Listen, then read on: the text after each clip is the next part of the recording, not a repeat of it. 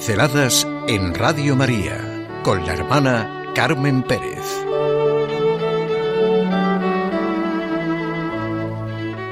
La fe no es un mito. Ha hecho mucho bien en nuestro mundo, en nuestro mundo tal y como está hoy. Fe, verdad y tolerancia, que es un libro de Benedicto XVI. Es muy conocida su profunda y maravillosa manera de exponer y presentar el cristianismo como síntesis de la fe y de la razón, la razón abierta al misterio. Cada uno puede pertenecer plenamente a Dios. Todos podemos y debemos llegar a ser su pueblo, sus hijos. En la persona de Jesucristo se sintetiza todo. Es una anécdota conocida. Un profesor en la universidad retó a sus alumnos con esta pregunta. ¿Dios creó todo lo que existe? Un estudiante contestó, sí, sí, lo hizo. ¿Dios creó todo? preguntó nuevamente el profesor. Sí, señor, respondió el joven. Y el profesor contestó, si Dios creó todo, entonces Dios hizo el mal, porque el mal existe. Y como nuestras obras son un reflejo de nosotros mismos, entonces Dios es malo. El profesor feliz se jactaba de haber probado una vez más que la fe no era más que un mito. Otro estudiante levantó su mano y dijo, ¿Puedo hacer una pregunta? Eh, por supuesto, respondió el profesor. Profesor, ¿existe el frío? Eh, ¿Qué pregunta es esa? Por supuesto que existe. ¿Acaso usted no ha tenido frío? El muchacho respondió, Sí, señor, pero de hecho el frío no existe. Según las leyes de la física, lo que consideramos frío en realidad es la ausencia de calor. Todo cuerpo u objeto es susceptible de estudio cuando tiene o transmite energía. El calor es lo que hace que dicho cuerpo tenga o transmita energía. El ser absoluto es la ausencia total y absoluta de calor. Todos los cuerpos se vuelven inertes, incapaces de reaccionar, pero el frío no existe. Hemos creado ese término para describir cómo nos sentimos si no tenemos calor. ¿Y existe la oscuridad? continuó el estudiante. Por supuesto, dijo el profesor, y el estudiante contestó. Nuevamente se equivoca, señor. La oscuridad tampoco existe. La oscuridad es en realidad ausencia de luz. La luz se puede estudiar, la oscuridad no. Incluso existe el prisma de Nichols para descomponer la luz blanca en los varios colores en que está compuesta con sus diferentes longitudes de onda. La oscuridad no.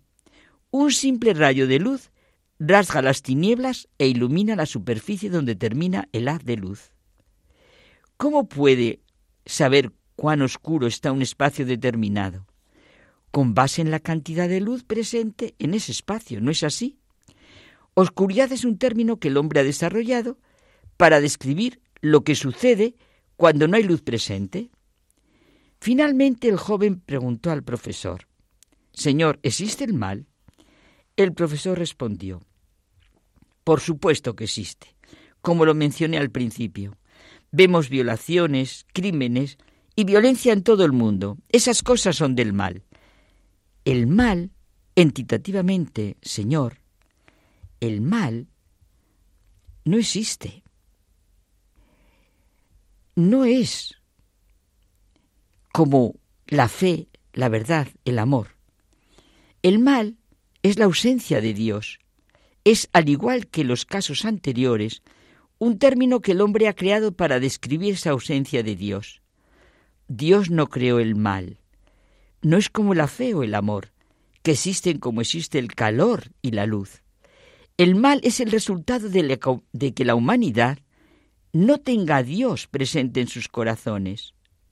Es como resulta el frío cuando no hay calor, o la oscuridad cuando no hay luz, o la mentira cuando no hay verdad.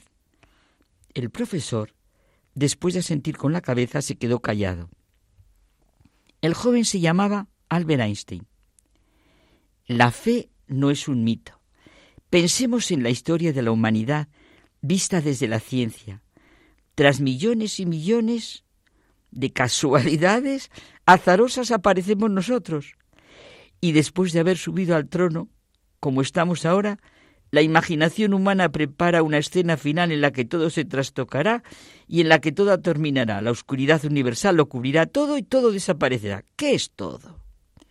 Una interpretación de la realidad. Un proyectar los anhelos de comprensión, la totalidad que llevamos dentro. Hay mitos de gran belleza. Es lógico. Es el anhelo infinito del hombre, de toda esa búsqueda de anhelo de la verdad, del bien, que es lo que realmente existe. Hay concepciones del mundo que tienen valores poéticos al margen de que se acepten o no. Los hombres tenemos la capacidad de embellecer o empobrecer lo que tocamos.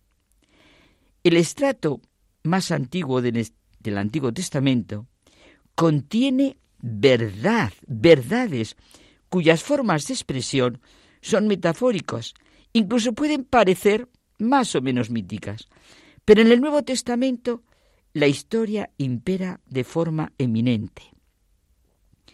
Continúa esa verdad del Antiguo Testamento, pero la verdad se encarna y esto ya no es metáfora, como no es metáfora cuando decimos Dios creó, es el creador, pero es un hecho que todo lenguaje sobre cosas que no sean objetos físicos es necesariamente metafórico.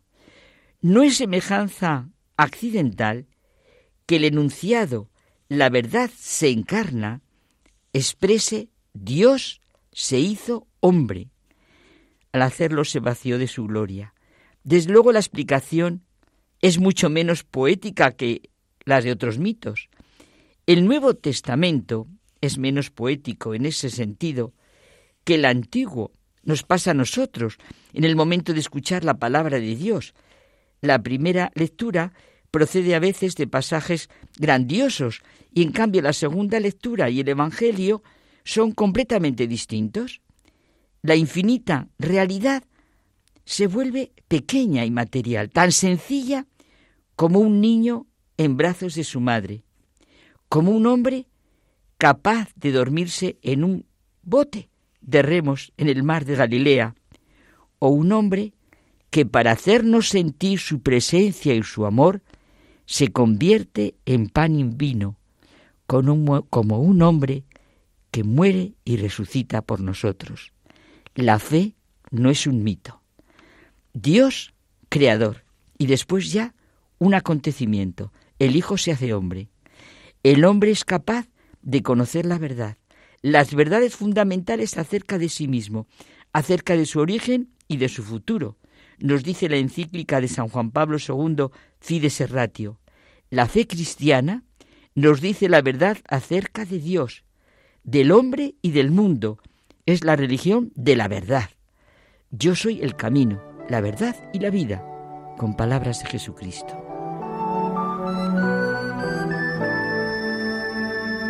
Pinceladas en Radio María con la hermana Carmen Pérez.